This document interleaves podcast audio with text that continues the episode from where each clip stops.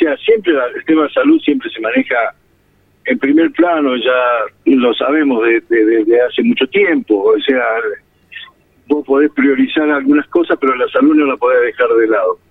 Y sí, en este momento hay un brote importante y lo sabemos todos, porque vemos este COVID, que aparentemente es un poco más benigno que el resto, hasta ahora nosotros no hemos tenido los casos graves de internación en terapia intensiva como, como hace un año y medio atrás.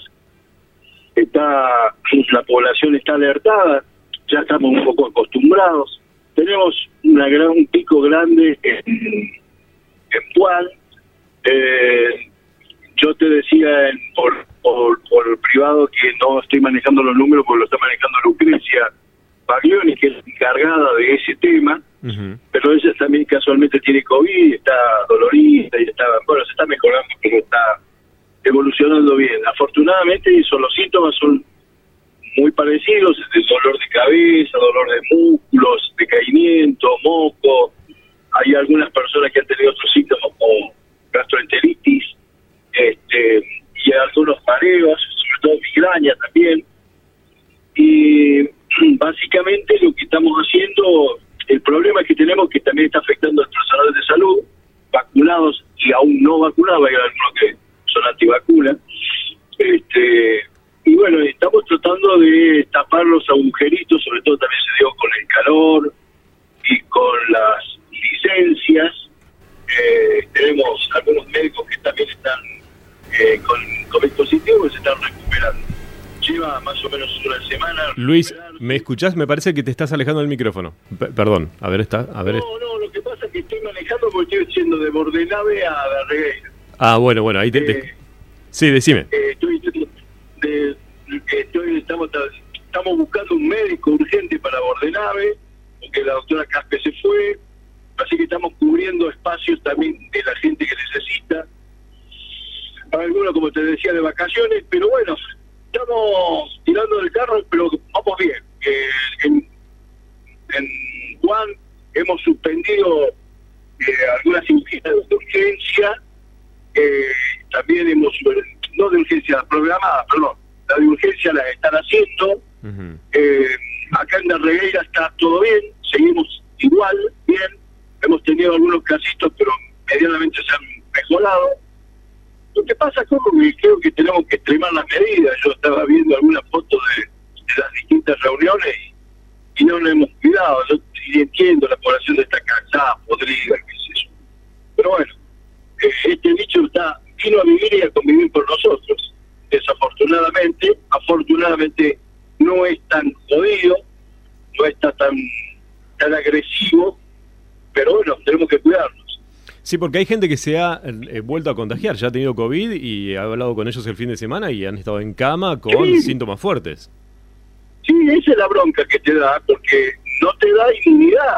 O sea, capaz que te da una inmunidad más, una inmunidad que te permite ser un poco, pasarla mejor, pero tipos que están vacunados, personas que están vacunadas, aún con las tres dosis, este, y, te agarra el COVID.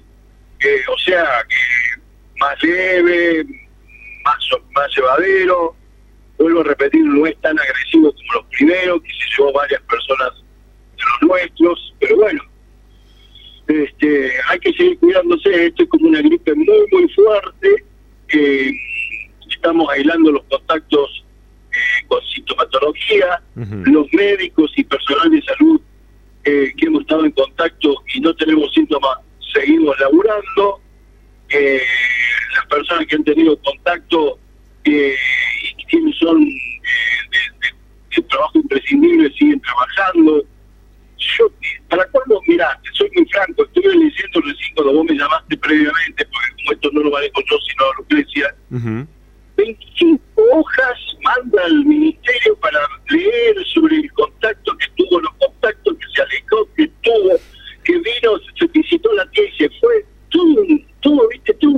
protocolo. Pirolata, un protocolo, pero larguísimo, que, que hasta difícil de leer y de interpretar. Yo creo que hay que cuidarse. Esto, afortunadamente, como lo estábamos hablando, no, hmm. no es tan grave. Cuidémonos lo mismo. Este, sobre todo si tenés alguna enfermedad subyacente que te puede empeorar el caso. Y bueno, y ante cualquier duda, llamar al 107, que es el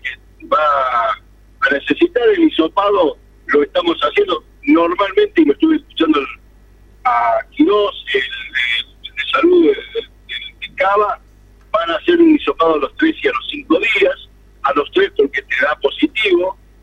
Eh, él habla de dos, de dos este, bichos distintos, uno el de la nariz, otro de los pulmones. El COVID de nariz es el que vos transportás, que puede ser el más o menos, y el de los pulmones que, bueno, te da una sintomatología más Y, normalmente eh, no se transmite por la por la, los alimentos, ni por los pies, ni por la, es por la, la gotita de flujo. Y por lo tanto el uso del barbijo y, si es posible de la máscara en el caso de los contactos que vos tengas este, estrechos es lo mejor que podemos hacer. Luis, ¿y el, qué recomendaciones le das a la gente que ahora te está escuchando, que nos preguntaban a nosotros en el día de ayer, cuando anunciamos que íbamos a hablar con vos, sobre, bueno, eh, si me toca convivir con alguien que le dio positivo, cuántos días se tiene que aislar, qué tipo de eh, recaudos tiene que tener, porque, porque por ahí hay tantos protocolos que la gente se pierde. El problema, ¿sabes cuál es? Como se, tiene que aislar siete días y está con sintomatología. El tema es que mucha, hemos entrado ya en el fraude, desafortunadamente, eh, yo tuve contacto, me aíslo y no voy a laburar. Entonces, viste, es muy difícil hacer el, la diagonal sobre este tema o la, el, sesgo. Entonces, este, teóricamente, si tuviste contacto y tenés sintomatología, tenés que aislarte siete días. Antes eran 15 días, ahora son siete. Este, hay que esperar la sintomatología tres días. Si tuviste contacto, esperar tres días, se te empezó a no tener síntomas, esto está liberado. Todo esto está, todos los días cambian el protocolo, todos los días cambian el protocolo. Yo creo que el uso de la razón es el siguiente, tuviste contacto, empezá a verificar, tratar de alejarte de los de las personas que puedan tener contacto con, con vos, chicos, familias, ancianos, personas con, con este, discapacidad o con problemas médicos y este, ser serio en el, en el manejo del, del de del, alcohol en gel y ese este, ahora, te tenés que aislar sí o sí, y si es posible, hizo parte para ver si sos, si sos positivo. Tengo infinidad de anécdotas, decir, no, hay un golpe de calor, sol, eh, qué sé yo, de alergia, y vas y sopa y sos positivo. Recién acabo de abrir un armario donde se guardan unos kits para que relaven las chicas, las enfermeras, están ellas haciendo hisopado, porque eh, tenemos, tenemos que chequear, tenemos que saber puede ser COVID. O sea, yo le decía recién a una chica, digo, ¿qué hace? Se siente el ruido de trote, no piense que son cebras, puede ser caballo ¿viste?